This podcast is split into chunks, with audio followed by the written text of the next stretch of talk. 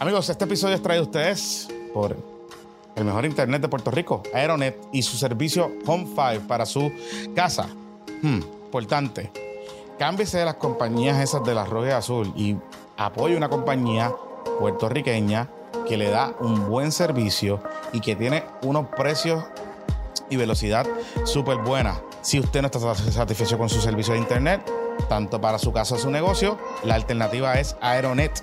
No esperes más. Llama ahora, ahora. Aeronet al 787-273-4143. También puedes visitar home5.pr y te puedes suscribir por internet sin tener que hablar con nadie. Eso es súper facilito. Los planes para el hogar comienzan en 49 pesitos mensuales y el servicio está disponible en todo Puerto Rico. Llame, llame y no lo pienses más. 787-273-4143 o visita home5.pr. Gracias, Aeronet, por auspiciar este episodio. Amigos, bienvenidos a esta edición de Puestos para el Problema. Esta semana estamos grabando tempranito porque no ha pasado mucho, ha pasado, pero no ha pasado tantísimo. Y usted sabe que como Luisito María está de vacaciones, él dice que está trabajando, pero está de vacaciones. Eh, en Londres, pues yo estoy haciendo lo que me da la gana. Así que estoy cambiando la dinámica. El martes tuvimos un episodio, un PPP extra interesantísimo con dos jóvenes universitarios y un profesor universitario. Hablamos un poco de narcocultura y toda la vuelta y qué sé yo. Y hoy este fin de semana estamos, vamos a hablar, vamos a seguir la línea, pero vamos a hablar también de eh, crímenes.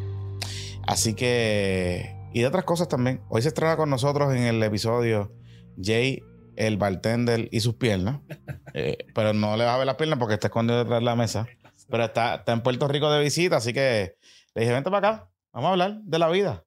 Cuando el gato no está, Esa- Hacemos fiesta. Hacen fiesta. Hacemos fiesta. Sí, sí. Y, había que poner había que poner orden a los Popu Kids aquí. Pero ¿por qué tú, por qué tú, había por qué tú, orden a los Popu por qué tú vienes a regañar? No, no. Ah, ok.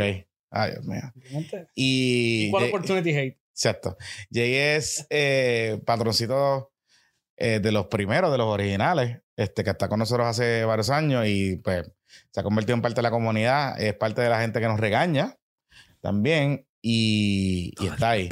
Y, y al otro, al- y es miembro de la resistencia y todas esas cosas. De hecho, fue el que choteó a la peluca de Olivo.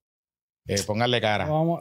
Exacto, así que eh, lo tenía que hacer. El emplazador va a llegar por ahí ahorita. Lo tenía que hacer. Para ti y para mí. No, para mí Con no. dos sobres. A mí Dos no. sobres Manila. A mí no. A mí no. Que Saludito que al peruano. Yo lo estoy esperando aquí. Un saludito al peruano pedófilo. Pero nada. Diablo, pero ¿qué Ah, es sí. eso? ¿Qué es eso? Pórtate bien. Tranquilo, pues. Y como vamos a hablar de crímenes y vamos a hablar de cosas interesantes que están pasando esta semana, mira que la que de- de- ¡Eh! no soy yo, la que, la que- fue él. Este decidimos llamar al mejor podcast de True Crime del mundo mundial que se llama Crime Pod. Así que está acá, aquí con nosotros Armando. Yo soy fan, bien fan de eso. Y conozco muchas amistades, así que nos escribimos como que cabrón, escuchaste este episodio. Este, así que está con nosotros aquí Armando. Gracias por, por venir a, a PPP, estrenarte en Puestos por Problemas. Gracias, gracias a ustedes. Siempre los escucho y me siento pues súper contento de estar aquí. Este, emocionado y todo. Digo, ya es una superestrella porque fue Masacota, Chente, Sí, esas no, cosas. no. Yo, yo cuando le escribí le dije, mira, te quiero invitarte para el PPP. No sé si, tú sabes, yo no tengo la audiencia, yo no tengo con miedo. suscriptores. Déjame pero- verificar mi manager a ver si. Así que, qué bueno, qué bueno, qué bueno. Y, y me gustó, de hecho, me gustó mucho la entrevista con, con Chente y con, y con su compañera. Este, me la disfruté muchísimo porque pues, son preguntas que todos nos tenemos de los casos y todo ese tipo de Mm. cosas. Estuvo bien cool. Bueno, ambos están aquí. Vamos a hablar de un par de cosas. Eh, pero tenemos que poner al día un poco de la política. Esta semana se completó el cambio en el Congreso de los Estados Unidos. Ahí mucha gente se guayó. Eh, mucha gente, pues, está ahí. Eh, y la Cámara de Representantes, pues, ya va en vías de que va a estar en manos republicanas. Ya se confirmó que está en manos republicanas. El Senado se mantiene en el lado demócrata, aunque la ventaja sigue ampliándose, no van a tener los votos suficientes para tener 60 votos o más, que era lo que quizás hubiesen aspirado a tener. Pero, pues, por lo menos le, al presidente Biden le da eh, una alternativa para poder confirmar, eh, particularmente jueces. Y, y por qué esto es importante? Porque los jueces en el sistema federal son jueces de por vida. Son nombramientos eh, que son un término de por vida, eh, incluyendo los del Tribunal Supremo, pero también los jueces más eh, inferiores que tienen que ver con muchas cosas.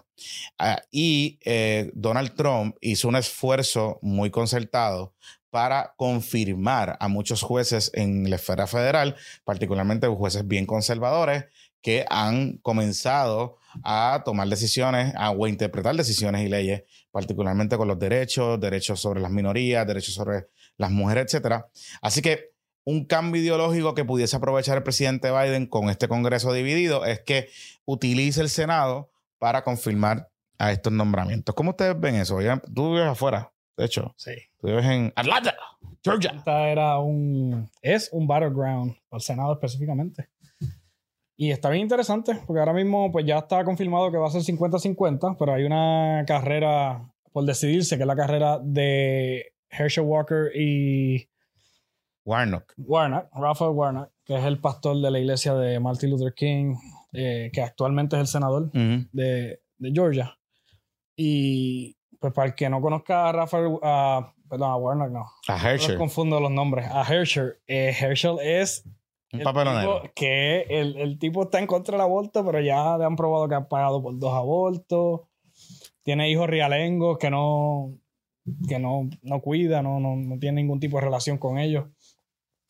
Pero en Georgia, ellos terminan, Herschel Walker termina perdiendo, pero no llegan a los 50, al 50% Rafael Warnock. So, Ujú. En Georgia hay una ley que pues tienen que ir a un runoff. So, en noviembre, en diciembre 6, creo que es la elección. Hay un runoff en Georgia, pero como le decía en el Zoom los otros días, pienso que no va a haber mucho fervor, porque ya está decidido que está 50-50. Kamala Harris decide el voto eh, que falta. So, pues entiendo que Warner va a ganar por más margen del que, del que ganó en las elecciones. Eso es lo que. Y, y en, y- en ese sentido, digo, Donald Trump anunció esta semana su intención de aspirar a la presidencia de nuevo en un discurso bien medio así como medio loco. Eh, pero a la misma vez, como que sí, la preocupación también está.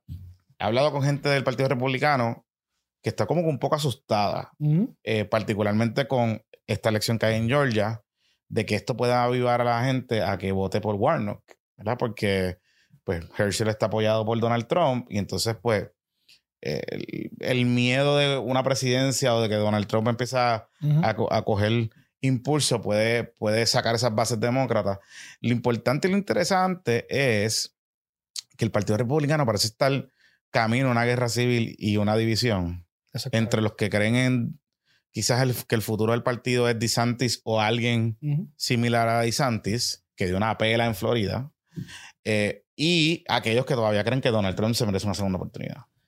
Pues la gente que votó por Donald Trump, eh, perdón, los candidatos que están avalados por Donald Trump en las elecciones no les fue bien. Muchos de ellos perdieron, muchos de ellos ganaron con un margen mucho menor al que deberían. Eh, se va a poner bien interesante la, la carrera de aquí para abajo. Sí. Menos, eh, oye, eh, una de las cosas que, que preocupa es el tema de que Puerto Rico tiene unos asuntos pendientes. Hay, el tema de Medicare, hay el tema de, de los fondos de reconstrucción, ahora lo de las placas so- solares for all, este, ese tipo de cosas. Y con un cambio en el Congreso, pues la gente está preguntándose cómo termina eso, cómo queda eso, ¿verdad? Cómo queda esa dinámica. Viendo desde acá, ¿cómo tú, cómo tú te sientes con este cambio en el Congreso? Pues mira, yo estoy medio desconectado Ah. con la política, política de Estados Unidos. Sí la he seguido en los últimos meses, especialmente por la situación que está habiendo con estos candidatos como Herschel Walker Mm. y otros que están backup por, por Donald Trump. Este, obviamente se esperaba ese, ese esa ola roja que le llamaron que no llegó. Aunque- yo, he leído algunas noticias que me parece que están como que diciendo no fue tan ola, pero fue ola y, y- y me confunde un poco Mm. porque no entiendo bien cuál fue la... Entiendo que como quiera ganaron y tuvieron, eh, asumieron el poder de, de- de la Cámara, creo que en el día de hoy. Mm, Así que para nosotros no es, no es bueno porque se ha visto que cuando están los republicanos en el poder, pues tienden a hacer medidas que nos, que nos discriminan. Es lo que ha pasado. Y, y, cuando pedimos ayuda no las van a querer dar. Además que tenemos a pues, la, la Jennifer González es republicana también y, está con. Pero esa la boca para afuera. Bueno, sí, sí, pero, pero, en el sentido de que, de que se, este, no, no, hay, no hay alguien que esté. Un marullito. No hay alguien que esté tan eh, metido con nosotros que nos pueda ayudar en ese sentido de mm. allá, como le estaba quizás hace unos meses atrás. Eh, y es un poquito preocupante. Aquí, pues, obviamente, hay medidas que nos aplican, todo lo que pasa allá nos aplica acá pasó lo del año pasado con lo del, con lo del aborto, ¿verdad? Este año creo que fue el principio del aborto, que todavía hay unas medidas aquí que protegen, ¿verdad? Este, los derechos. Este, lo que sí es que estuve viendo el, programa de Bill Maher y unas entrevistas que él hizo en, en, otros programas que lo llevaron, como presentando esta, este escenario catastrófico de, de cómo Trump va a asumir el poder, cómo va a usar todos los jueces que tú mencionaste que estaban ya nombrados por él para, para pase lo que pase en las elecciones, tratar de, de, hacer, de que se haga lo que no hizo Pence, que él estaba acusando. Sí, sí, sí, que está en esa pelea. Ayer, ayer vi, el martes fue, que Trump anunció, pues yo estaba viendo por la noche la, entrevista de Pence con ABC. Este, y me pareció interesante, pero me pareció un poco tímido también. Sí, porque Mike, o sea, como que él no quiso, no quiso irse full. Y Pence, o sea, Pence un poco eh, eh, juega la política, ¿no? Y, y es, un, es, un, es un político de mucha experiencia, de mucho tiempo, y sabe que pues tirarle caquita a Donald le puede rebotar a él. ¿verdad? Yo no sé qué aspiración él pueda tener, pero esa entrevista me da la impresión que puede ser una entrevista para correr para la presidencia. O sea, ¿verdad? De cara al 2024. ¿Cuánta probabilidad tiene de ganar? No sé, no suena en muchos grupos no suena mucho, entre muchos analistas. Pienso que es mínima, porque cuando pasa todo el revolú de enero 6, Mike Pence echa encima todo el que es pro Trump. So Mike Pence, para correr a la presidencia, tiene encima por lo menos a la mitad del Partido Republicano.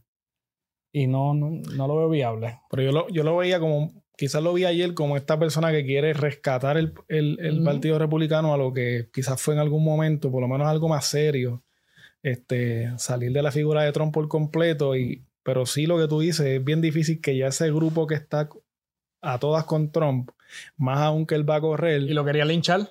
Por eso, no, literalmente, lo, literalmente estuvieron, la entrevista fue interesante porque estuvieron a 40 pies de él, casi de... sí, él, dice eso, exacto, que, él, que lo sentía. De agredirlo. E incluso él, él peleó con los de servicio secreto. Él lo dijo en la entrevista que ellos lo querían, le, le pusieron los carros hacia afuera están los carros así en la rampa, vámonos. Y él dijo, no nos vamos. Él, digo, él dice eso, que él dijo que no, no y no. Y él y que peleó con los servicios secretos. Sí, claro que sí. sí. Y yo digo, Marvel. Ajá. y Ben Flix. El más macho ahí, como que no. Ajá, nos quedamos aquí porque ellos no me van a matar. Pero nadie sabía dónde él estaba. Ajá. incluso él dijo algo que me pareció, pues, pues yo, yo siempre tomo a las personas que dicen algo, las tomo porque verás lo que me están diciendo. Nunca lo trato de no cuestionarlo. Pues él dice que en una abrieron las puertas del, de las Suburbans para mm. meterse y eh, los de servicio secreto le dijeron, montate que no nos vamos a ir, es para que estés seguro. Y él, él, dijo, no, no me voy a montar porque si me monto, a, a los choferes les van a decir de allá, arranca y nos vamos a ir y yo no quiero irme de aquí, qué sé yo, que yo pues está bien. Benflex. Eso es lo que él, eso es lo que Mike. Chico Mike. O sea, chico men. Super película. Es peliculón, ¿ah? Eso sabe. y digo, y, y obviamente hay que hay una ventajería política porque él estas ¿verdad? Esta entrevista se da en el marco de que él va a sacar un libro. Está un libro, ¿verdad? Lo mencionó como tres veces en la Ah, lo mencionó en la, entrevista, ese tipo de cosas. Pura claro. Y, y eran a horas, o sea, y era horas de que el presidente Trump anunciara pues, sus intenciones también de correr la presidencia. Claro, yo no veo, o sea, digo, que aparezcan un montón de gente, aparecerá un montón de gente. Ustedes saben que el Partido Demócrata de momento aparecen 18 hasta el gato y, corren allí para, la presidencia, ¿verdad? Eh, pero yo no sé si Mike Pence realmente va a correr la presidencia. O sea, yo no sé si, él, si eso es algo que, que genere pasión del Partido Republicano. Aunque cuando tú ves la tendencia de cómo se está comportando el Partido Republicano, ese, ese intento de retorno a la normalidad que está buscando el partido o los votantes, particularmente como, como hicieron con Ron DeSantis y otros, de esa, de esa cosa del centro. Quizás puede ser que Mike Pence ahí pueda hacer un cambio. Pero ese chief de Ron DeSantis fue de... Porque no un loquito. Dos meses, dos meses para acá. Sí, sí, él era un loquito. Sí, eh, eso no, no, va a ser sustentable. Porque, él, o sea, yo no estoy diciendo que, que DeSantis no va a ser el próximo presidente. Yo pienso que va a ser el próximo candidato republicano. Eh, y probablemente sea el próximo presidente. Eh, si los demócratas no sacan un candidato joven, que al momento no lo tienen, sinceramente. Eh, pero sinceramente, esto es, eso es para la grada. Eso es para la grada porque tres meses atrás él, deportó a unos cabrones. Puedo hablar mal. Deportó unos cabrones de Texas que no, sí. hizo estado para, para Boston. una isla en Boston. Sí, sí, sí, sí. Nada más que para probar un punto. O sea, el tipo está. Sí, no, Ron, Ron. Pero, pero hay mucha gente que dice que ha sido buen gobernador en, en la Florida. Que, ¿verdad? Desde, desde, el punto de vista local, que ha, que ha resuelto problemas, que la gente se siente que, que, la cosa está bien y que la cosa está estable. De hecho, dio una pela, arrasó. Eh, así que eso, eso pensaría yo que, que, pudiese provocar que esas situaciones estén eh, moviéndose, ¿verdad? de cara hacia el futuro. Así que, oye, hay varias cosas que pasaron a nivel local esta semana que uno pensaría como que, esto está como que... Eh, la Cámara de Representantes y el Senado terminaron su sesión legislativa, pero el Senado parece que en una perreta de José Luis Dalmau decidió no considerar el interinato, extender el, interinato de Nino Correa. Porque esto es importante porque Nino Correa es el que dirige el negocio de manejo de emergencias. El problema es que cuando la ley cambió, que la cambiaron los PNP, by the way, eh, le pusieron un requisito para ese puesto de que tenía que tener una maestría. Y Nino Correa, pues, tiene 30 años o más, salvando vida. Tiene un doctorado, muy probablemente, salvando vida. Y pues, él, él, había comenzado el bachillerato, creo que iba a empezar a estudiar la maestría, estaba en ese proceso de ponerse al día y pues se le había extendido el interinato, pero esta semana pues José Luis Dalmado dijo que no, que ese interinato no va y pues se quedó. Entonces lo, lo más eh, curioso es que confirma a la secretaria de Recursos Naturales, Anaí Rodríguez, que a todas luces es una secretaria que no tiene experiencia para dirigir esa, esa, agencia, que se rumora que la confirmó pues, a cambio de que el Senado tenga unas posiciones en, en unas juntas, etcétera. Entonces, ¿verdad? ¿Cómo ustedes ven eso? Es que, que, yo me quedo un poquito insólito, porque hay gente que. hay un montón de chiclín, abogados, estúpidos y estúpidos. esa palabra. Sí, no, porque Eso te trajo problemas ya. Sí, pero que pues, la verdad. Chico, pero es que el Partido Popular, siendo el Partido Popular, sí. ¿sabes? no hacen nada bien. ¿Cuándo, ¿Cuándo fue la última vez que el Partido Popular tomó una postura que valió la pena bueno, Tatito, Fíjate, Tatito esta semana hizo una movida con lo de los proyectos de aborto que le salió bien. Porque los terminó colgando. Pero, pero ajá, no es el Partido Popular. Es, pero, pero, ¿qué pasa con Nino? Nino es el, la el director del, del, manejo de emergencia que no es partidario de nadie. O por lo menos al, a la luz del pueblo de Puerto Rico, no es, no es perteneciente al Partido PNP ni al Partido Popular. Él está ahí por mérito propio. Y es de los bien pocos que podemos decir que está, que está ahí por mérito propio. Y tiene, simpatía, tiene simpatía del pueblo. la gente lo quiere. Es algo que yo no entiendo, por ejemplo, de parte, políticamente hablando, de, parte de José Luis Dalmau, que está quizás teniendo unas aspiraciones a presidir el partido y después quizás a ser gobernador, pues no te tire a un tipo que está, que el público lo quiere. la gente lo quiere. Oye. Y que hace el trabajo. Entonces, eh, no, no, no, un batata. no tiene lógica. Pero es que eso es lo que pasa, que a lo mejor, a lo, mejor lo que quieren es, es, un batata que tenga una maestría, ¿me entiendes? Y eso pasa también en empresas y donde quiera, que este, ponen esos requisitos y hay batatas haciendo trabajo que no tienen la capacidad, pero tienen los estudios y personas que tienen la capacidad, que tienen la experiencia, que, que han hecho el trabajo por mucho tiempo, pues se quedan rezagados por no tener quizás un, bachillerato, una maestría, lo que sea, que eso, pasa donde quiera, pero... Sí, es un tema que, que, yo no logro entender y lo, y lo otro es que si ese era el requisito, ¿por qué no enmendaron la ley? Exacto. Porque no se radicó un proyecto para enmendar la ley y entonces que, que cumpliera con los requisitos, porque entonces, ¿cuál es la estupidez? Es el presidente del Senado. ¿Cuál es la estupidez? O sea, eh, eh, no, sé, no hace ningún sentido y toda la gente, toda la gente conoce a Nino Correa. O sea, es la persona como que la figura quizás más emblemática en los últimos Mm. 20 años en todas las emergencias, emergencias internacionales, cuando él va con Porque rescatistas. trabaja. Porque trabaja. Cada vez que se ahoga alguien, un turista. Está bien cabrón. Trabaja. Está bien cabrón que el Sí. Partido Popular siga cagándola. Sí. pues que no hay de otra. Que yo no puedo decir aquí que, no, es- que, no, que eso no es. La están cagando y la volvieron a cagar esta semana colgando a Nino Correa. Sin ninguna razón. Y confirmando a una secretaria que no tiene expertise. Cero razón. Oye, muy buena, cae bien, Ajá. está cool, pero no tiene expertise. O sea, ella lo ha dicho públicamente. Pero, pero tiene la maestría. no es abogada. es abogada. Sí, te, ¿sabes a lo que me refiero? Me sabe, sabe. Tiene, tiene el diploma o tiene el, el papel que dice yo soy fulana y Ujú. pues, y soy fotuta de fulano y Eh, No, tú sabes, esto normal. está fuerte, está fuerte. Mira, eh, esta semana, y por eso es que invitamos al mando, porque eh, hay un tema, se está reviviendo el asunto de Kevin Fred. Pero no solo se está reviviendo el asunto de Kevin Fred, también se está re- reviviendo el caso de Coto Cartagena, que es el caso, eh, y usted recordará este caso, este es el caso del abogado. ¿Es abo- ¿Era abogado? Sí. ¿Verdad? Sí. El abogado que eh, se cayó de una, un edificio en Miramar, se murió, y pues en unas situaciones medio sospechosas, algo medio extraño allí que no cuadraba. eh, hace algunos meses que yo no lo sabía, eh, Jay, en el cuarto poder, había entrevistado, me parece, a la familia o a un familiar de Coto Cartagena o algo así. Y habían hablado de que un informe pericial apuntaba a que lo habían empujado. Que, o sea, que, digamos, la distancia que cae la, él era indicativa de que alguien o algo había pasado. Pero, al mando, ¿por dónde quiere empezar? ¿Por Kevin Fred o por Coto Cartagena? Vamos a empezar por Coto Cartagena, Ok. que es el que trabajé recientemente, lo tengo Claro. un poquito más fresco. Este, el caso realmente es un caso que parece una película. Por eso yo, lo- yo cuando lo trabajo, pues lo visualizo, trato de, de exponer lo más que tenga de información.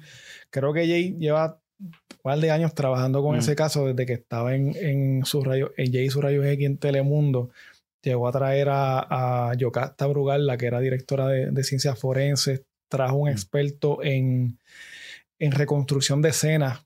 El tipo trabaja en Estados Unidos, en Puerto Rico, y ellos trata- querían, eh, eh, fueron contratados por la familia. No eran, no eran lo- los que iban a hacer la investigación oficial, sino que era una, investigación una investigación paralela. Y se estaban quejando de que Forense no les estaba dando ciertos accesos, que faltaban unos exámenes y demás. Ellos hicieron in- inclusive un croquis del edificio que ellos demuestran que si el edificio él estaba aquí, donde Mm. se asume que él... La teoría es un poco rara, ¿verdad? Lo que se... Nadie sabe lo que pasó allí, pero es como... Él, él salió con una mujer, entró y se quedó afuera. No sé cómo se le ocurre treparse en el edificio. Es como si se hubiese trepado como Spider-Man por... Exacto. Ese, ese era el- esos fueron Fuera. los hechos originales. Los hechos originales que se queda fuera del- de su y- apartamento Ajá. y por alguna razón decidió treparse. Treparse y bajar como si fuera desde el techo hacia el, hacia el balcón Ujú. de su apartamento y ahí es que se cae. Pero entonces cae, cae como para ot- cae en otro lado. O sea, Ajá. como que no cayó en donde era su apartamento aquí, Wow. sino que cayó como para allá. O sea, como si, como si se hubiese desplazado. Como, o si lo hubiesen tirado, ¿me entiendes? Ok. El, el problema es que tampoco eso se sabe, porque Jay dice que pudo haber sido que él a lo mejor se confundió de, de- de apartamento, ¿me entiendes? Que el apartamento de él estaba aquí y él se, se trepó por otro lado. A lo él, él estaba bebiendo desde temprano también. Ah, él estaba metido en palo. Porque lo que yo eh, leí es que él estaba en Santurce con unos amigos temprano. Este, y después cogieron para otro restaurante. Eso era un, creo que un viernes, un sábado. Estaba jangueando y estuvo hasta tarde. ¿Me entiendes? Eso fue tarde. Puede haber sido que estaba desorientado o lo que sea. Pero hay, la, la única teoría que lo trata de ubicar a él como que fue asesinado es porque él iba a testificar en el caso de la viuda negra. Importante ese asunto, porque, porque es que él va a testificar en el caso de la viuda negra. Porque en el primer caso de la viuda negra, que no ella, ella no estaba acusada todavía, Que ese es el acusaron- caso que acusan al, al que no mató, el que no estaba envuelto. bueno, Al que. a- a- acusan a Jonathan Roman. Ajá. Él, él trabajaba para ella en, en el En el restaurante. sitio. Ajá. y pues él es el que dice que lo ve. Coto Cartagena dice que él estaba por esa calle y ve al muchacho cuando mata al, al, al empresario canadiense y lo identifica en un line-up, en un line-up fotográfico. Ok. Yo leí algo que el abogado era Gordon de, de Jonathan en un momento dado y él no quiso que le hicieran un line-up presencial y hicieron un line-up fotográfico. Y ahí él identifica a Jonathan. Pero supuestamente él tenía problemas de la vista, era oscuro, hicieron unas alegaciones. De todas maneras lo encontraron culpable. Y a los ocho meses los federales lo mandaron a sacar, ¿verdad?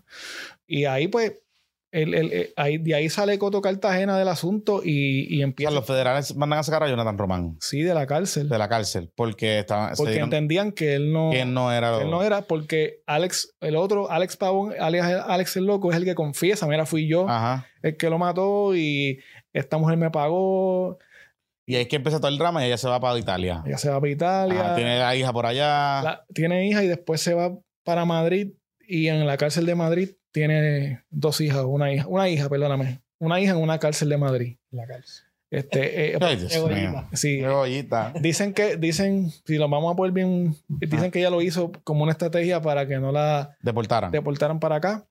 Bueno, eso era eh, originalmente. Yo recuerdo, yo recuerdo, nosotros traímos a.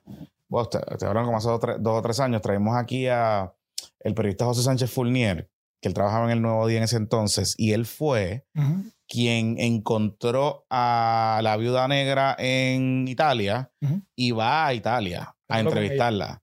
Yo me acuerdo, es que nunca me olvido de esa foto porque le tiran una foto así como ella bien mártir, así como que Sí. ella con una de esto, entonces la hija y toda la cosa.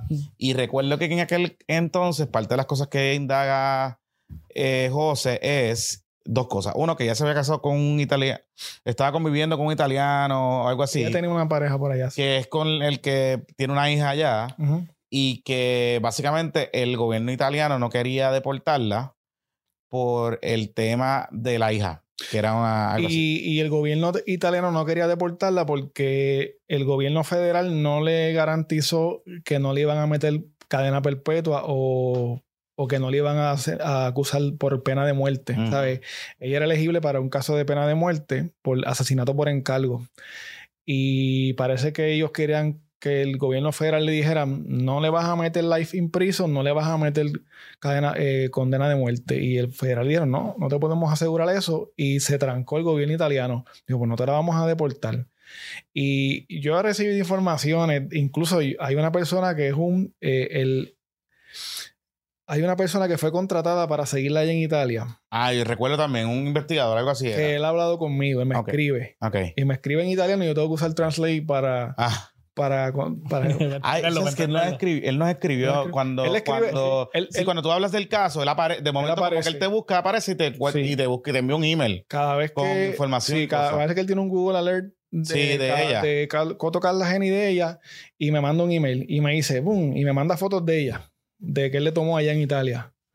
Y me manda información. Los otros días me escribió como que this is over. Porque hubo una vista Mm. como para tratar de mover el caso a nivel apelativo y desestimaron. O sea, que se, para los efectos prácticos ya se quedó, O sea, ya va a estar presa. ya va a estar presa. Ok. Y le- el la hermana y el cuñado. Entonces, ok, volviendo a Coto Cartagena. Ujú. Coto Cartagena ve a, o, o alegadamente, en ese caso, él testifica que él vio a Jonathan Román. Jonathan Román lo sacan. ¿Y por qué Coto Cartagena iba a testificar en esos días? La defensa de Aurea lo, lo había citado o lo tenía identificado para que fuera testigo. Yo me imagino que lo que le iba a decir era, no fue Alex el, el- el loco, sino que fue Jonathan el que yo vi. Y de alguna manera eso iba a poder eh, ayudarla. No, Ujú. no, no, no, para mí no tiene tanto peso el testimonio de él como para decir, wow, es una prueba que de verdad Sí, que... porque ya lo había dicho antes, o sea, no es, no una prueba nueva. ¿Qué podía decir él? Pues mira, sí, eh, no es este, el que yo vi fue aquel, pero no, no era una prueba tan contundente. A Mm. menos que come, porque la estrategia es, y lo que yo leí es que por lo menos, y Aurea habló los otros días, la, la entrevistaron en, en, en Rayos X, la entrevistó Sí, este, Yolanda, creo. que- Yolanda Vélez Arcelay, Y ella realmente no, Aurea no dijo nada nuevo tampoco. Dijo lo mismo que dice siempre, que con un jurado que convencieran, pues, Pues- era suficiente y como lo mataron a él, pues no dieron esa oportunidad de que, de que ella, ella acusa al papá de Adam de haberlo mandado a matar a él para que él no testificara. Espérate, ¿cómo fue? Mandado a matar a, a Coto Cartagena. Esa es la teoría de, De Aurea. de la viuda negra. Hmm. Voy a hacer la pausa. Cuando regresemos, seguimos hablando de esto, porque es que hay algo, un ángulo interesante. Es que parecería ser que el caso de Kevin Fred, o lo que ha surgido esta sema- estas dos semanas con el caso de Kevin Fred, algo tiene que ver con el caso de Coto Cartagena. Eh, ¿Qué es o qué puede ser? Vamos a hacerlo después de la pausa. No se vayan, regresamos en breve. Oiga, estamos estrenando un nuevo auspiciador aquí en Puestos para el Problema, quien va a presentar este segundo segmento, que está bien interesante lo que vamos a estar hablando en esta segunda parte de PPP. Y estamos hablando de Microjuris. ¿Y quién es Microjuris? La compañía puertorriqueña con los mejores y con las mejores ofertas pre-Black Friday para los abogados y abogadas en Puerto Rico. Elige entre 24 créditos de educación continua por 250 pesos, 12 créditos por 160 u 8 créditos por 130 dólares. Además, cuentan con cursos de educación jurídica continua a 40 dólares. La oferta culmina este jueves 24 a las 11.59 de la noche, así que usted debe entrar a oferta o llama al 787-724-3889. Es momento de que se pongan al día y nosotros aquí en el PPP no queremos que ninguno de nuestros abogados, abogadas y abogades se cojan un INRE. Así que llame o escríbale a los amigos de Microjuris y póngase al día con sus créditos de educación jurídica continua y aproveche esta oferta. Oferta del mes.microjuris.com. Y la nueva heladería que está chulísima y con excelentes sabores y que es puertorriqueña, se llama la crema heladería, es la casa del helado de Manchego. Nos distingue eh, su textura cremosa y nuestros deliciosos sabores exóticos. Por eso somos la crema de la crema y está ah, hecho con un heladero boricua. Así que los sabores están súper cool, súper interesantes. Está aquí bien cerquita de nuestro estudio. Tienen 11 sabores que cambian según le salga el forro al heladero boricua, pero tienen pie, cúrcuma, guayaba, eh, cookie monster, blueberry o lavanda, entre otros. También tienen opciones veganas y sorbet con fresas para aquellos que son que se están cuidando. Recuerden que ellos están ubicados en la calle San Jorge, justo bien cerca del Hospital San Jorge, frente al condominio Las Carmelitas. Y eh, usted puede buscarlos también por Instagram, la crema heladería. Pueden ir para allá, poco, bien cerquita, estamos bien cerquita aquí en Santurce. Los helados son riquísimos. Así que vaya a la crema heladería y si no sabes cómo llegar, también los puedes buscar en Google Maps. Y quienes son copresentadores de ese segundo segmento de Puestos para el Problema. Amigos, amigos, continuamos en Puestos para el Problema. Gracias por estar con nosotros. Estamos hablando eh, unos casitos aquí. Hoy me acompañan Jay, Bartender y sus piernas. Va a seguir. Bueno, hay que seguir. Lo que no se promociona no se vende, ¿eh? Jay. Digo, con mucho respeto a tu, tu señora esposa. Saludos. este, y eh, está con nosotros Armando de Crime Pod. Estamos hablando de estos casos de que han vuelto a la vida pública en estos, en estos, en estas dos semanas. El caso de Coto Cartagena es el caso del abogado que cae de un edificio. Y ustedes recordarán por qué el drama, porque Coto Cartagena, eh, Leo Aldrich, en ese caso, llega allí y lo mandan a arrestar. Sí, ¿Cómo, qué, qué fue lo que pasó ahí? aparentemente eh, eso era un grupo de abogados los que estaban jangueando ese día. Ah, ok.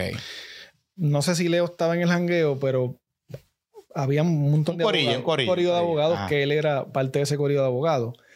Y parece que la policía empezó a entrevistar a los abogados que llegaron allí y había una abogada y Leo va en carácter de abogado de esa abogada para decirle cállate, no digas nada, no hables con la policía. Supuestamente eso es lo que dice la policía, ¿verdad? Eh, él alega, ¿no? Que, ella, que ella, ella le hicieron las preguntas, pero como ella no tiene nada que ver con eso, parece que ellos querían seguir interrogándola y él se la lleva. Y lo acusan de entorpecer la investigación, Sí. eh, eh, obstrucción a la justicia y lo arrestan. Y lo acusan de un delito menor de obstrucción a la justicia, este, pero el caso ese se cae después. Aunque sí le encontraron causa, después se cayó en otra vista preliminar. Sí, que ese fue el drama de ese día, como tal. Sí, Entonces, mm, volviendo, ¿verdad? pero hubo otras cosas. Hubo, Ajá, ¿cómo hubo, hubo supuestamente otros fiscales federales que llegaron allí. Hubo otro, un jefe de- del, del. Usted sabe que está el, el, eh, Public eh, Office como el Public Defender. Public Ajá. Defender de Ajá. aquí. Supuestamente Que son los abogados de asistencia legal Sí, federal. federal. E- El jefe de eso, de esa oficina aquí, va allí a, a llevarse también a unas. Eh, creo que era la dueña del, del, del apartamento. O sea, que allí llegó todo el Coto Cartagena, el día que muere Coto Cartagena, llegó todo el mundo. Todos los bufetes de San Todo el mundo, ah, los muchachos. Todos los bufetes. Ajá. Y puedo entender que hayan llegado también agentes federales por el hecho de que, como tú nos decías, él era testigo para un Ajá. caso federal Sí, que estaba pendiente. O sea, que, que quizás había algún sí hay, que, de hay que preocupación. investigarlo, ¿no? claro. Había- ah, entonces, ¿cómo esa investigación hacia dónde va? Como tal. La de Coto Cartagena. Ajá. Eh, es, es para determinar la causa de la muerte, porque no digo, la, la, la- se sabe que murió, ¿verdad? De, una- de un golpe, pero cómo murió, pues se está tratando de determinar si fue un accidente, si fue un suicidio o si fue un homicidio, que es lo que se está tratando de investigar. Pero supuestamente forenses de aquí no tienen unos domis que necesita Ajá. Para tirarlo. para y- tirarlos y, y- y que hagan esas pruebas. Llevan Qué supuestamente. raro. Qué raro. Claro, que supuestamente los ordenaron como hace un año o dos. Este, creo que la familia de él también estaba haciendo las gestiones para conseguir esos domis para que el, el reconstructor de escena que ellos tenían lo hicieran. Hicieron algún tipo de pruebas también. Hoy eh, me taguearon en una noticia que salió ahorita. Este, Tatiana Ortiz, creo, la reportera eh, del Canal 11. Ujú. Ella, ella había, había gente hoy en el edificio. Había gente trepada en el edificio arriba. Este, había gente abajo verificando. O sea, que este caso está activo. Está activo. Pero, ¿cómo se reactiva este caso? Porque es que me, me, me da la. No, no. Bueno, se, se reactiva porque eh, la fiscal Besaida Quiñones. Como, como parte de las alegaciones que ella hace de que a ella le mandaron a parar investigaciones, que. Wanda Vázquez y, y Y Olga Castillo. Yole Castellón le mandaron a parar investigaciones, esas investigaciones fueron la de Kevin Fred y la de Carlos Coto Cartagena. Ah, es que está la relación. O sea, es la misma fiscal. La misma fiscal. Betsaida estaba investigando Coto Cartagena y Kevin Y. Kevin ¿Quién la manda para la investigación? Ajá. En el caso de, de Coto Cartagena, ella dice, e- ella, estaba empujando para que ese caso lo cogieran los federales. Este, incluso con el de Kevin Fred también. Pero Interesante porque, digo, el este, Departamento de Justicia tiene unos memorandos de entendimiento con las autoridades federales, pero que establecen, digamos, los delitos y los guidance para, para eso. O sea, yo pudiese entender que una fiscal local estuviese interesada, o sea, déjame volver para atrás. Es curioso que una fiscal local, que son bien celosos con su jurisdicción, estuviese tan interesada en que estos casos que ella está investigando los atendieran las autoridades federales.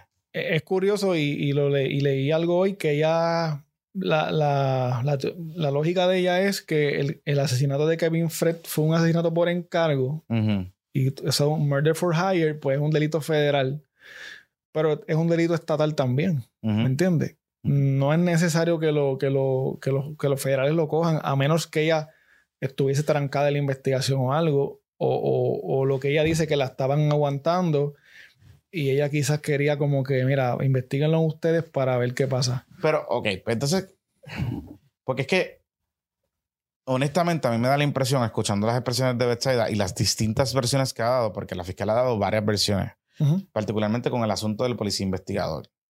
Ella habla de, primero hay un memo, después ella dice que el policía ya hizo su trabajo bien, después eh, ese memo activa una investigación que eh, Integridad, eh, Internal Affairs de la policía está investigando, El policía de los selfies. el de los selfies, suspenden al policía, lo remueven, un revolú. Ujú. Pero ella después dice que el policía estaba bien. Pero ella, lo defiende y le tira. y lo defiende, y le tira. Entonces, lo que, tira entonces lo, que, lo, que, lo, que, lo que no logro entender, o sea, a mí la impresión que me da es que es un poco una fiscal frustrada con el proceso, que está tirándole caquita a Olga Castellón y a Wanda Vázquez por dos razones. Uno, quizás por lo que tú mencionas, de que ella estaba interesada de que los dos casos se movieran a la esfera federal por alguna razón. Y el la segunda situación, que los fiscales quieren ganar. Siempre. O sea, el, el, el modo, el modus operandi de un fiscal en Puerto Rico y en todas las jurisdicciones es radico para ganar y donkear el caso. Pero ella, ella quizás tenía ya la. Quizás un rumor, quizás se lo habían dicho. Eh, la presión de que tumbar el caso. Lo que pasa es que. Lo que pasa es que aquí hay dos cosas, ¿verdad? Los secretarios de justicia tienen, y los secretarios de justicia tienen discreción particularmente para utilizar los recursos del Estado. Si no media algún tipo de, situación particular, los secretarios pueden decir, ¿sabes qué? Mm, este caso, estoy evaluando la prueba, creo que no tenemos, estamos un derén, pues déjalo ahí. O sea, como que no, no pasa nada. Este, con esto, eso pasa todos los días, con casos todos los días. Em, claro, aquí la particularidad con este caso es que si Betsaida lo que está diciendo es, como en estos días entrevistaron a otra persona en, el cuarto poder, que era otra fiscal, si Betsaida y esa fiscal que están diciendo hablan de que en efecto Olga Castellón y Wanda Vázquez, sin ningún tipo de explicación, mandaron a detener la investigación, pues hay algo que hay que investigarse, ¿verdad? Claro, hay algo importante aquí. Olga Castellón es empleada federal. De hecho, es una fiscal federal en destaque en el Departamento de Justicia Local. La información que yo tengo es que parte de, lo, de ese destaque está relacionado a que había una preocupación del gobierno federal con el Departamento de Justicia Local eh, en la capacidad y habilidad de investigar y encauzar el caso. ¿Verdad? Eh, eh, por ahí es que va la cosa. Ahora, si es una fiscal federal y sus jefes son los fiscales federales, ¿qué te dice a ti si estos casos, particularmente el de Kevin Fred, eh, pues a lo mejor había un ángulo federal que ya se estaba investigando y las autoridades federales le notificaron a, Olga Castellón, párate la investigación. Y claro, son investigaciones en curso, ella no tiene por qué dar explicación a la fiscal de abajo. Pero ¿y por qué no hemos, no, hemos sabido eso allá? Porque si a ti te empiezan a acusar de que tú estás tampering una investigación tú levantas las manos y dices, no, yo, mira, lo que pasa es que le pasamos la investigación a, los federales. O sea que tú no puedes decir eso. Está bien, pero ah, de alguna forma tú lo filtras. Claro. O sea, estamos hablando de Wanda Vázquez. Sí, sí. Y donde quiera. Perdónenme, los, los PNP, los Popu PNP, que, porque mm. sé que Albelo está por ahí también. Está por eso. Eh, eh, pero Wanda Vázquez, donde quiera que mete la mano, hay, un truco. O sea, hasta a la hija se le metieron a la casa.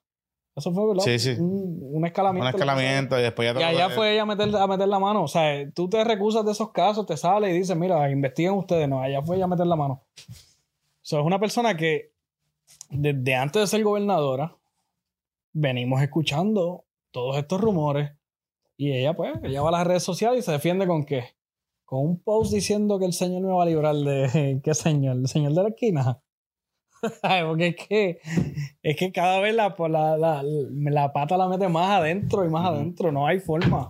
Entonces, ahí es que nos quedamos con Kevin Fred. ¿Qué es lo que sabemos o qué es lo que te llama la atención en esta nueva fase del caso de Kevin Fred? El, caso de Kevin Fred, para mí, no, no, no tiene mucha carne, ¿sabes? Sí, Corillo, en verdad, yo te empiezo lo mismo. yo estuve leyendo, ¿verdad? Mira, e, este caso empieza, pues, Infre estaba por la mañana guiando una scooter. Llegan unos sicarios, se cree que son dos. Lo acribillan. Que, los reportajes principio son 12 tiros, después 8 y después resulta que fueron dos tiros nada más que le dieron, ¿verdad? Dos tiros, uno en la cabeza y uno en la cadera. Anyway, murió a, los tres, a las 3 horas en el hospital. La policía cuando llega allí llegó rápido, parece que habían policías por allí y ven a un tipo en una motora mm, como asomándose el cuerpo de Kevin Fred y arranca en la motora y se va me estuvo raro algo que leí, que es que la policía, esos agentes de la policía iban a hacer un boceto del supuestamente la persona que ellos vieron, pero que no, no, no, se hizo el boceto porque no pudieron realmente describirlo bien. Que ellos decían que es las características, pero no pudieron crear el boceto. E, el caso se quedó ahí por un tiempo. Pues mataron a este muchacho. No, uno más que mataron en la calle. Lo único que era una figura pública, era un, cantante de trap. Eh, y empieza la situación con lo de la extorsión esta de Osuna, ¿verdad? Que se empieza a hablar de, Osuna, que la familia de Kevin Fred empieza a directamente acusar a Osuna de haberlo mandado a matar. Sí. Ahí es que entonces el ángulo cambia a, la investigación de Osuna. Que, entonces el caso también se va a otro lado y se olvida el caso de Kevin Fred cuando sale lo del video porno de Osuna. Ajá. Y ahí la noticia era el video porno de Osuna. Y murió el caso de Kevin Fred por otro tiempo. No pasa nada. Hasta que la madre de Kevin Fred sale en un programa con Samantha Love. Ajá. Y ahí habla más todavía paréntesis, ahora entiendo, porque es que el otro día yo escuché a Samantha Ross dando una entrevista de que ella alegaba de que ya tenía una caja de evidencia, aparentemente, eh, y que había evidencia suficiente y que ella no iba a decir nada de lo que había allí, pero de que... Bueno, pero... La evidencia que eso le lleva a las autoridades. Sí. ¿Sabes? Porque ¿qué yo hago con una caja de evidencia en mi casa? Por eso. ¿Eso no es evidencia entonces? Por eso. Eh, pasa lo de Samantha Love eh, ahí es que la mamá de, Kevin Fred dice que, que Osuna le pagó como 400 mil pesos al muchacho. Y entonces la policía em, empieza a entrevistar a Osuna, mm. pero y al, y al manager de Osuna, pero con relación al, caso de extorsión. O sea, Saavedra. Saavedra y Osuna. Eh, Osuna fueron, fueron entrevistados por, el caso de extorsión. Donde se dice que, eh, representado por Antonio Zagaldía, era, era el abogado de, de Osuna que lo que él dice es que esto es un caso de extorsión, no tiene nada que ver con la muerte de... Pero la policía en estos días dijo, tú me corregirás, insinuó que Osuna fue eh, llamado a testificar o entrevistado como potencial sospechoso. ¿No? Mm. No hay información. A lo mejor lo dijeron ahora. Ajá. Pero en aquel momento no, era eso. no se dijo. de la semana pasada. Eh, por eso, eso fue de la semana Era por lo del caso de, de, la extorsión. Ok. Y estuvieron un par de horas entrevistándolo a él y a Saavedra. Y ellos dijeron, no, esto no tiene que ver nada con la muerte de él, aunque la mamá estaba tirando con todo en ese momento. Y la hermana. Y la hermana. Ahí, ahí salió lo de Don Omar también, que fue otro bochinche. ¿Qué es lo de Don Omar? Que, bueno, la hermana de Kevin... Don Omar es un bocón, pues, pero... Sí, la hermana de Kevin... Don Omar tuvo como dos bochinches ahí, porque primero fue que la hermana de Kevin Fred eh, dice que recibió un inbox a través de Instagram de Don Omar, donde él le dice que es revelador. Si tú lo escuchas ahora, él dice: Están parando la investigación de tu hermano desde arriba, pero yo voy a ayudarte para que esto no lo detenga. Y entonces, contra. Don Omar sabía que iban a parar la investigación en el Departamento de Justicia. ¿Cómo él sabía eso? Eh, anyway. lo que era. Pero Don Omar tiene su interés ahí también. ¿Por qué? Porque ellos tuvieron guerrita. ¿Quién? Eh, Don Omar y... Don Omar. Tuvieron... Pero, sí, supuestamente ahora ellos sí que se reconciliaron. Pero también hay que... ahora no quiero hablar. Bueno, lo que pasa es que Osvaldo Carlos dijo el otro día que había que citar a Don Omar para que dijera de dónde él sacó esta información Ay, Dios mío. De, que él sabía que iban a parar la investigación. la pararon. De que sabía, sabía. Bueno, o, o fue una casualidad de... Demasiado. ¿Tú crees que.? Pero Don Omar tiene tanta. Sí, por favor. No sé. Es que esa investigación desapareció de, un día para otro. Sí, pero también yo. A mí me, da la impresión que hay, evidencia o cosas que uno está leyendo y que, escucha que parecería ser que la investigación estaba enfocada en otras cosas que no es Kevin Fred. O sea, lo de Kevin Fred es como que sí, pues, pues importante un asesinato, pero que hay otros elementos, parece que vinculados a ese corillo y a la gente que potencialmente pudo haber matado a Kevin Fred, que son más amplios, ¿verdad? Se habla de un testigo. Lo que pasa es que hubo también un, un asesinato de un supuesto... Narco, tonca, tonca, tonca. Ajá. Que Osuna estaba con él cuando lo mataron y salió corriendo. Y obviamente pues, en todo momento el, el caso de Kevin Frey siempre queda como en un segundo plano porque siempre pasa un bochinche más grande o, o algo más noticioso, ¿me entiendes? Sí. Con Osuna. Con Osuna o con, por ejemplo, en una vez citaron al Cángel o iban a citar al Cángel a testificar ¿Por qué? con lo del supuesto el, so- el, el- Extorsión. el extorsión, pero después el Cángel dijo que no, que a él no nunca lo citaron, un revolú. Siempre se va por otro lado la, la cosa. Sí, el Ahora, PR, el PR de Ozuna el que- está duro. el, Está duro. el que Está mató, supuestamente, el que la policía cree que fue uno de los que mató a Kevin Fred, lo mataron después. Ok. Él era de, de un, de un residencial. Oye, y si todas las flechas apuntan a Osuna, ¿por qué va a venir alguien? Yo no quiero decir que fue o no fue, porque la verdad no sabemos. Pero ¿por qué va a venir alguien de otro lado? pero que, ok, pero Kevin Freddy y Osuna, ¿cuál era la relación? Ok. Uh, La, la- ¿solo, solo podemos hablar aquí? No, pero no, pero hablando claro, o sea, no, porque, o sea, yo sé, yo sé que la familia de, de Fred ha dicho que Osuna y él, eh, que ellos tenían un- unos mensajes. Bueno, lo que dice la, eh, eh, el principio de la relación de ellos fue que eh, Kevin Fred quería ser trapero y le pidió un featuring a Osuna. Y Osuna le dijo que no. Y supuestamente, esto es una historia por ahí que está, que- que eh, Kevin Fred consiguió por internet el video porno que se tomó Osuna algún tiempo, un video porno gay. Kevin Ah, Fred conectó todo. Entonces, los o sea, Ozuna. él, él, y so- Kevin él, él hace empieza a extorsionar a que- extorsionarlo como que mira el video. Ah, ok, ahora entiendo. O sea, la extorsión empieza aparentemente por ahí. A- aparentemente por ahí, pero yo lo que digo es que como quiera el video sale a la luz, Exacto. como quiera Osuna vence eso. O sea, no le, no le hizo, a él nada le hizo daño, ¿me entiendes? A Osuna nada le hizo Sí, que, daño. que, tú, dices- que tú dijeras, diablo, le hizo un, daño cabrón que provoque Ujú. que alguien diga, te voy a mandar a matar. No le hizo daño porque si tú te fijas en, en un ambiente como lo es el reggaetón, que es súper Ahí va a ir yo. sí. tú vas a decir un tipo que es gay, eh, que está viendo porno gay. Sí hubo un vacilón like por unos días, pero no, no pasó a mayores. Al final del día lo cogen pajeándose Era un video. en un video. That's it. Te- sale en una película porno. ¿Tú tuviste la oportunidad de ver el, el video? ¿Tú lo viste? ¿Tú, Yo vi el video. tú lo analizaste? Yo vi el video, hicimos un análisis. No un análisis, cabrón, pero yo vi el video y él está pajeando en una, una cámara cogiendo ahí, pajeándose. Y es como que, ok. Pero O sea, ¿qué pasa? pero ¿Y Que le ese, viste el video, morrongo a Ozuna? ese video está dentro. No vamos a hablar de la falocracia de Ozuna. aquí. ¿Le viste- ¿Le viste el plátano? El plátano, ¿le viste el plátano al nene? Tú sabes. Eh, eh, lo que pasa, el problema del video es que el video está dentro de un video gay. Como una compilation. Y, sí, es como la- compilation. y él es, y él es un cantante urbano en un Puerto Rico urbano machista. Sí, sí, machista. mi- Ajá. Porque antes de Kevin Fred, pues Villanantillano no existía. Claro, si claro. existía, no era, no era mainstream. Sí. Y ahora es que se está abriendo esa, esa, esa Mm, puerta. O- o- ahora, volviendo a eso, cuan- lo de la relación, después la mamá, creo que fue la entrevista con Samantha, dice que ellos sí tuvieron sexo en un hotel en Miami. Que Ozuna vi- y Kevin Fred tuvieron sexo en un hotel en Miami porque eh, que Kevin Fred se lo decía todo a ella. Eso lo dijo ella también con Samantha. Yo vi Entonces, ahí, pues.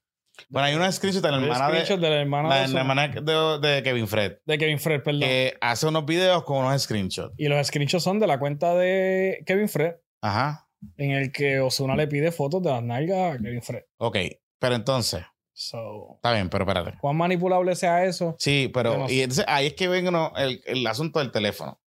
El famoso teléfono que supuestamente existe, pero que no existe, pero que no. Que Ah, el teléfono de él no apareció cuando, cuando lo encontraron muerto. Demasiado. Mm. Y ahí fue como que tú empiezas a sumarle a restar y. Yo, a mí no me gusta sumar y restar así porque no, hay, no hay evidencia más. Tú tienes un podcast, tú no puedes. No, no pero es- yo, yo que no tengo No, podcast. No, es eso, lo que pasa es que, mira, yo, he tenido, yo he tenido casos que he trabajado que, que yo pienso que son close cases, que tú dices, no hay break. Y después me llega información adicional, información de otros testigos. Hasta que no haya la evidencia concreta, a mí no me gusta señalar a nadie. Este, realmente, Ok, pero, pero no, no, no señalemos a nadie. ¿Qué potencialmente, o sea, cuáles son los escenarios para que alguien eh, decidiera deliberadamente en un acto que claramente era un sicario matar a Kevin Fred? potencialmente. O sea, ¿a, a dónde apunta la evidencia? No apunta a ningún lado. A ningún lado. No, porque también hay otras alegaciones que se hacen que él tenía problemas también con otra gente. Eso es lo que te iba a preguntar. Porque Eh. es que a mí me da la impresión, Él es, él es hablé de un con- área, ¿sabes? Él, él es hablé con área gente del titeraje Sí. y me decían que Kevin estaba envuelto con varios títeres y malandros de esa área y que aparentemente eh, el muchacho le gustaba hablarle más. Déjame Que- entrar, déjame Aparentemente no. Spokes Magazine a ver. Sí, no, que Aparentemente no. A él, a Kevin, a, él- le a gustaba Kevin Frey hablar. era bocón. Le gustaba hablar. Y Y, yo eso me- está, y- está- está evidenciado en todas sus cuentas de... de redes sociales, los videos, qué sé yo. Él- Que el muchacho era bocón sí. y que aparentemente en esa sí que ajá, que en esa en esa boconería parece que había hablado o había insinuado o había hablado de algún tipo de esto, Un títere que... un títere que no que se molestó. Ya. Eso es lo que eso es una de las cosas que he escuchado.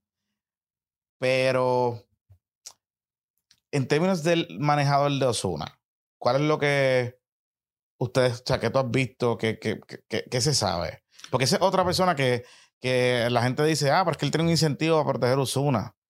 No, su trabajo es, es proteger Es la imagen de Osuna y hacer dinero con él. Ahora mismo Osuna está en una campaña súper importante del Mundial de Fútbol, Mm, que eso es a nivel mundial, ¿sabes? De, por lo menos de Latinoamérica, con Coca-Cola. mm. Este, está sacando el, el- el sencillo este que sacó con Shakira, que está pegado. A mí no me gusta, pero está pegado.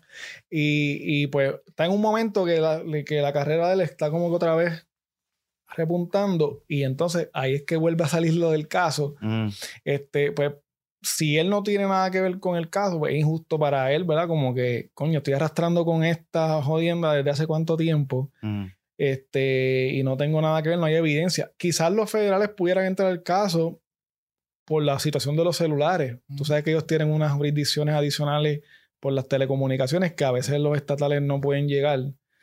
Pero si, si no han... Se supone que los federales, cuando hay un caso así, de tanto interés, a ellos les gusta meterse, porque es un caso Claro. de alto interés. Pero si no hay nada, pues, este... Y, y yo me imagino que la policía ha hablado con la mamá. Ella tiene que haberle enseñado todas las conversaciones. Es que sin el teléfono es bien, o sea, sin el teléfono físicamente es bien difícil. Bueno, pero la policía, por ejemplo, la policía o los federales pueden pedirle también, o podían pedirle el teléfono a Osuna. Ajá. Si tuviesen alguna prueba, porque un juez no va a soltar un... O, ujú. o lo- o las comunicaciones de correo electrónico y un montón de otras cosas más. Pero viendo los mensajes que ha puesto la hermana, ¿ustedes no piensan que los federales hubiesen tenido ya eh, causa para llevarle a un juez y decirle, mira, había una relación sentimental o... Es que una relación Había- sentimental había- consentida no es causa de delito. O sea, no es moti- no ni de motiva- delito, pero hay un, hay un asesinato entre medio. Sí, pero no es motivación Lo único que yo pudiese decir, ok, ¿cuál es la motivación? Exacto. La extorsión, La extorsión. ya. Pero la extorsión, e- él mismo tira al medio la extorsión después. Por eso. Y él mismo sale. O sea, la alegada extorsión era el video. Exacto. Entonces, si, si, si el video ya sale, pues la extorsión no, Lo que, pasa se es, que, da. No, lo que pasa es que él muere ahí mismo, ¿sabes? Y- Ah, Kevin- muere, el video sale y él muere ahí. Y. Kevin Frey insinúa que Osuna y él tenían una relación este, Claro, pero también, pero también sabemos ya que, Osu, que Kevin Fred quería, había contactado a Osuna para hacer un featuring. O sea, que, que realmente había una, Hay interés de hay una intención de Kevin Fred de alguna manera u otra sacar ventaja de su relación con, con Osuna. Para. Bueno, sí, pa- para pegarse y, y económicamente. Este. Coño, pero si le sacó 400 mil Osuna. ¿Tú crees? Eso dice la mamá. Eh, Que la mamá dice que le sacó 400 mil pesos a Osuna. e- ella había dicho primero que no había intercambio de dinero, que era una cuestión de featurings. Pero creo que después en la entrevista con Samantha es que entonces ella ahí. Yo no creo que. Yo Hay no creo, demasiadas versiones. yo no creo que. Eso es mucho dinero. Sí, yo no Eso es creo. Ah, eso, demasiado eso, dinero. eso. Y, y, si, y si fuese esa cantidad de dinero, eso es fácil de traquear. O sea, es demasiado dinero. Ah, no, yo no pensaría. Digo, bueno, tú sabes, esta Pero gente es son- como te digo, si hay tanta evidencia, si todo el mundo, es que todo el mundo tiene cajas de evidencia. Eso es otra cosa. Todo el mundo, no, yo tengo evidencia, tengo una caja de evidencia. Don Omar, la, mamá, Don Omar, la mamá, la No, hermana. no, Omar sabe de, de dónde está la investigación detenida y Eh, todo. ¿Quién, de- quién detuvo la investigación? Y Don Omar lo sabe. Pues, cabrones, este, pónganse para lo suyo, llévenle a, a quien tienen que llevarle. Es que ellos no son chotas, ¿no? Ellos no, no Pero, ay, por favor, no. Ay, Tú no vas a llevar la caja, pero te vas a parar frente a un micrófono a decir. Sí, ¿entiendes? sí, sí, sí, sí. No sí, te voy a sí. chatear, pero te voy a decir por un micrófono. Yo honestamente, o sea, yo honestamente pensaría, yo no sé si en efecto hay una activa, hay una investigación activa federal. Porque eso es una de las especulaciones de que supuestamente estos tipos estaban vinculados a otra persona, hay un testigo en otro caso, este, de las FARC creo que es, Sí, algo así. el, el que murió, el, el sicario que, que mataron, era miembro de la FARC y también estaba en otros casos que tenía. Era un sicario bastante prominente. Ok, y entonces que... que Pero ¿verdad? queda otro porque eran dos, entonces. Ajá, el otro, exacto, no. Entonces ahí, ahí se habla un poco de que, eh, de que si los federales están envueltos, pues eh, realmente están investigando otras cosas que no necesariamente lo de Kevin Fred. No sé, o sea, no sé, basado en tu experiencia, esto es un caso frío. es frío y, Sí. y, y ahora mismo lo que está haciendo Domingo Manuel y eh, que lo hizo hoy fue hacer eh, tirar el FEI eh, para, para, Ajá. para hacer una investigación interna, me imagino que al Departamento de Justicia, a, a los fiscales, A ver qué pasó, pedir los emails. a ver qué fue lo que pasó, si detuvieron no la el FEI, el FEI le, dio, le, le dio la investigación a una ex jueza. Sí, Eh, tengo el nombre por ahí. sí. Eh, pero, pues, yo estaba leyendo las redes sociales antes de llegar aquí y, y nadie confía en el FEI. Puerto Rico, todo el mundo sabe que esa es, esa es, esa es la oficina más inconsecuente que hay en este país. Sí, el FEI es el- el- el- la peor agencia. ¿Sabes? Ellos no cierran ningún caso, nunca hay, nunca hay. Gastan un montón de chavos en investigaciones que no llegan a nada. No, y mira, mira esto. El FEI le da la investigación a la, a la ex jueza y le dice, tienes 90 días. ¿Cuándo el FEI ha completado una investigación en 90 días? Y los- las investigaciones del FEI duran 3 y 4 años. Sí, y, y, y, oye, y el caso, Vázquez la acusa el FEI. Ujú. Y el caso de que, que Wanda Vázquez lleva el Fe- que el FEI lleva de Wanda Vázquez, en teoría era un slam dunk y papelonearon. O sea, Yeah. fue como que eh, es una agencia bien, bien, bien mala. Ahí- el problema, o sea, lo que me preocupa de toda esta discusión es que hay demasiada especulación con el caso de Kevin Fred. Y yo sé que Wanda es una hija puta. Yo sé que Wanda es una huele bicha. ¿no? O sea, yo, yo te puedo contar. Yo sé que Wanda, mano, pues, Titi Wanda es, es- es una loquita. Yo no lo dudo. Pero, ¿qué, qué int- por ejemplo, tú con la experiencia que tú tienes, ¿qué interés pudiera Eso tener lo que te Vázquez o la o Olga Castellón. Olga Castellón en detener esta investigación? particularmente la de Kevin Fred. que- Porque ¿Quién, ¿Quién es el. ¿Quién era o es? Mm. Entiendo que era el relacionista público de Osuna. Ah, bueno. Sí, pero, pero, pero es que eso es, de- eso es una teoría de conspiración demasiado. Yo sé, yo. o sea, sí. una- eh, eh, o sea Y- es una teoría de conspiración de y Cuando TPR. tú te sales aquí en el puente, ¿de qué dice arriba? Pero hay, hay- hay demasiada gente con intereses en. Está el oso ahí de Osuna cuando tú sales. Sí, pero, pero, o sea, sí, o sea, Osuna estaba bien cercano a la administración. Osuna tenía contacto con, pero, pero, aún pero así. digamos, digamos el otro caso, entonces, que yo lo veo menos todavía conectado a Wanda Vázquez, el caso de Coto Cartagena. ese es otro caso. No. ¿Qué interés tiene ella en proteger a, a Aurea Vázquez? ¿Para qué? ¿Por qué? No, no tiene mucho sentido. Sí, o sea, yo puedo compartir la teoría de que Wanda Vázquez fue un desastre como secretaria de justicia porque lo, o sea, la evidencia apunta a que no fue una buena secretaria de justicia. Ni procuradora de la mujer, Y, y ni ajá. Pues, y, Ni y gobernadora. La historia se va a encargar de eso. ni ex gobernador. Pero aún Fiscal, así, fiscal. Ni fiscal. pero aún así, pero aún así, aún así, aunque por más que odiemos a, a Titi Titi. yo te voy a ser bien honesto. O sea, de lo que sabemos ahora mismo, no hay nada que yo te pueda decir. Nada que yo te pueda decir que me apunte algún motivo ulterior o intención ulterior más allá de que la Secretaría de Justicia utilizó su criterio y su discreción como Secretaría de Justicia. ¿Y qué interés pudiese tener entonces la fiscal? Castellón. No, Quiñones. La Eh, fiscal. eh, eh, yo, yo, porque, pues, me quitaron este caso. Yo pienso que es una fiscal que puede estar mordida, honestamente. O sea, los fiscales son animales de ganar casos. ¿verdad? Un fiscal que, que se pueda ver frustrado. Que no debería ser su. Claro, que no debería ser, pero, pero, pero un fiscal que se vea frustrado puede tener un, un incentivo de decir, yo no hice este caso porque a mí me mandaron a parar el caso. Pero eso no significa que el caso esté bien o esté mal. ¿Verdad? Y lo otro es, aquí hay gente adjudicando que, que fue Osuna el que mató a Kevin Fred y que Coto Cartagena lo mandaron a matar y lo, y lo tiraron. Eh, y ya están señalando gente. Yo recuerdo que hay, hay gente que estaba especulando que Aldrich tenía algo que ver cuando llegó allí ese día. Sí, Y, sí le- un saludito a Leo, que es mi bestie. sí, sí. De, agosto para acá.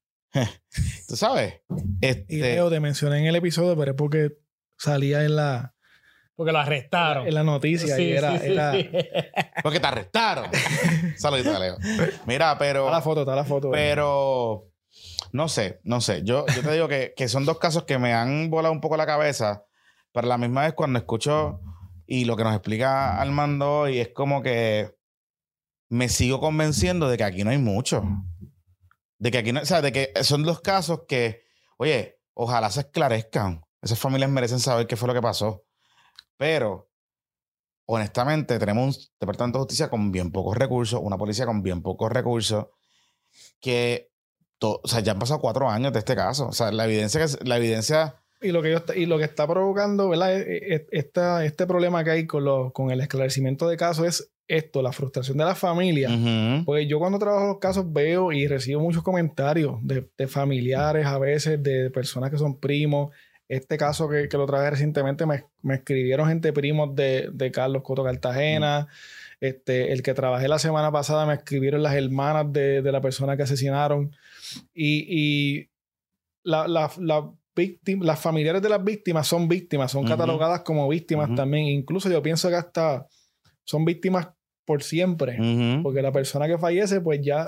Si tú no tienes el closure en un caso No como esto, o sea, tú nunca vas a poder Y vas a seguir especulando. Especulando. ¿Qué pasó? ¿Quién lo mató? ¿Por qué lo Sí, mató? sí, sí, es, es un tema, es un tema complicado. Pero a la misma vez, ¿verdad? Del lado de acá y del lado también de los medios y de la gente en las redes sociales, las teorías de conspiración, o sea, hay que cogerlo suave. Yo he visto una salta de lo que eras en, en, en, en redes que ha sido, pero una cosa bárbara. Y a- muchas veces esas teorías brincan a los medios y hay gente que no domina estos temas, escucha una entrevista o escucha a su analista favorito, lo que sea, hablar de estos casos y se convence de que algo pasó, de que en efecto algo pasó, porque hay mucha desconfianza también. y pudo haber pasado. Pudo haber pasado. Pero entonces, ahora mismo, el, el problema de los domis. Dos años y no llegan los, los, los domis para Mm. hacer las pruebas, pues eso no tiene. ¿Sabes? Eso Vamos a se tirar cae un de la mata. Que pese más o menos lo mismo. Sí, buscamos a alguien que pese más o menos lo mismo que- y lo tiramos y vemos a ver qué pasa, uno menos. A ver para dónde cae, a ver para dónde cae. Qué fuerte. Y, y esa es otra cosa. Imaginémonos que esto fue lo que pasó. ¿Qué, qué método de asesinar a alguien más loco? Tirar al tipo, ¿Me entiendes? Esperar a que el tipo esté con una mujer. borracho o lo No, que sea. no, estaba, Puede ser. Estaba happy divirtiéndose. Puede ser, día, la pasó güey. bien. La, pasó bien y, y por lo que yo leí, no sé si lo interpreté bien o mal, él entró con una dama al apartamento, no sé cuánto tiempo estuvo adentro, ella se va. ¿Por qué ese momento para entonces ir y tirarlo del edificio? Es como que tan, no hay otra forma de matarlo. Más Tira- limpia. tirándolo te pueden tirar a ti también. Ujú. Pero, pero, pero bueno, digamos Sí, que, sí, una- un, tipo, ¿cómo se llama? Un, un asesino a sueldo de estos bien, bien que lo contrataron para hacer un trabajo que pareciera un accidente. Pues te crea la imaginación de la película. Sí, pero no sé. No sé, digo, a lo mejor parece un accidente. Sí, a lo mejor fue un accidente. Pudo haber sido un accidente. Trabajé en el Marriott. No, viejo, no, no debí decir el ¿Y tuviste lo que era? Allí yo no vi, porque pasaron antes de que yo llegara, pero hubo gente que se tiró. Hubo, si no me equivoco, hubo un, un novio que se tiró el día antes de la boda. ¿Qué? Con la gente allí en el cuarto. El tipo caminó al balcón, se tiró y. Sí. Los hoteles tienen, tienen historia. Sí. Bueno, especialmente, Eh, espe- especialmente ese hotel que Supuestamente, sí, pero. Pero en ese hotel pasaban muchas ahí cosas. sí que se tiraron mucha gente. Exacto. Sí. Ahí se tiró la gente a propósito cuando el de un plazo se tiró la gente. Sí, no, no, pero, de- pero después ese hotel es tropical. Sí, ¿no? Y hay historias, hay fotos de fantasmas y todo. Sí. Sí. Sí. Hay de todo. Para el que creja eso, pero, pero ahí, Pero sí, o sea, eso, eso pasa. Eso pasa, la gente se deprime se tiran. Pero no quiero decir que fue una cosa o la otra. Claro. Pero, Miren, eh, usted si quiere escucharle estos casos de crimen, tiene que seguir a ese caballero que está ahí. Se llama Armando, de Crime Pod. Suscríbase a su Patreon, de hecho. ¿cuál es. ¿cuál es el caso más interesante que tú has tenido? Mm. El que tú digas. Este, que tú ya te la de- cabeza. ajá. esa pregunta está. Mira, te voy a mencionar este caso, no, no porque sea el más interesante, pero está resonando mucho en estos días y, me, y fue de los primeros que trabajé y me llamó mucho la atención porque fue un caso que cuando lo descubrí, yo no sabía que eso había pasado aquí en Puerto Rico. Yo sí sabía, porque yo soy de Gurabo, Mm. de una desaparición de una muchacha de San Lorenzo cuando yo era, yo estaba como en la high, más joven, quizás en la universidad, ella era más nena. Y recuerdo ese caso porque era cercano. Y, pero hasta ahí quedó. Cuando yo empiezo a estudiar este caso de este tipo, conecta la desaparición de esa joven chamaquita con dos más y otras dos personas que se cree que ese hombre asesino y desapareció. Y yo digo, pues esto es un asesino en serie en Puerto Rico, que es algo bien raro Mm. y hago ese caso completo. El tipo se llama Mirka Matías Torres. A él lo, lo condenan, aunque se sospechaba que él tuvo que ver con la desaparición Mm. y muy de seguro tuvo que verlo porque hubo comunicaciones con las niñas, que hay evidencia de que él se comunicó por teléfono, hay evidencia que estuvo ese día en Cagua, el día que se secuestraron a la, a la muchacha, a la nena de San Lorenzo, y el- a, él los- a él lo condenan solamente por acechar a alguna menor y comunicarse con ella en línea, y los federales le metieron como 10 años, algo así. Pero nunca lo llegaron a acusar de asesinato ni de secuestro. Simplemente por eso, seducción de menores. Y, y salió a- ayer. Ayer salió Oh. y ya está aquí en Puerto Rico. Llegó y está ahora mismo en un, como un halfway house Ajá. en el área de región de Cagua, no es él es de Ponce. Este, se supone que Y esa persona, o sea, lo que tú dices es que esa persona se sospecha que fue que mató a otras personas. Mm, se sospecha que secuestró y asesinó a tres, tres menores de edad. Ajá. Incluso en la casa de él hicieron un montón de, de- desenterraron un montón porque y, y encontraron fotos de una de las menores desaparecidas enterradas en la casa de él. O sea, hay, hay evidencia suficiente para pensar que él tuvo que ver. Y hay una ex esposa de él también y un suegro de él también desaparecieron. Wow. Y pues llegó O a sea, este es nuestro Dahmer Boricua. es, es un Dahmer. Y acaba de salir, está acaba de salir, tiene 67 años. Y en Cagua, ahí yo me voy el sábado. Está por ahí. Está por ahí. Este. ¿So viene una parte 2 de ese episodio? pudiese venir. te estoy comprometiendo. No, este, hoy, hoy lo subí a, YouTube para darle un poquito de, de viaje a, a- a la noticia. Eh, pero es un caso súper interesante porque aquí el- lo del asesino en serie Sí, como que es no. bien poco común. Y pues para mí la- el título que yo le puse fue asesino en serie porque no hay prueba, ¿verdad? Este, más que la que yo te mencioné. Hermano, gracias por venir. A Jay también. Eh, a Armando lo siguen en CrimePod PR. Pod PR en todas las redes. En todas las redes, búsquenlo. eh, hacen tremendo trabajo. eh, está chulísimo. El, el podcast, en verdad, es un guilty pleasure. Eh, como que. Pues carajo. Este, y este, Jay y sus investigaciones. como portavoz de la resistencia. Doxing. Lo busqué en el, el Bartender PR. Bartender PR. Este, y, y el hashtag La Resistencia sabe. Y a ustedes por la sintonía, nosotros nos vemos la semana que viene, el martes. Regresamos en otra edición de PPP Extra aquí en el canal de YouTube, puesto por problema. También, recuerde, se puede suscribir en nuestro Patreon, donde también eh, compartimos más información y otras cositas adicionales que dejamos fuera de estos episodios que usted está viendo en el día o escuchando en el día de hoy. Que tengan todos una excelente semana y que la fuerza los acompañe. Bye.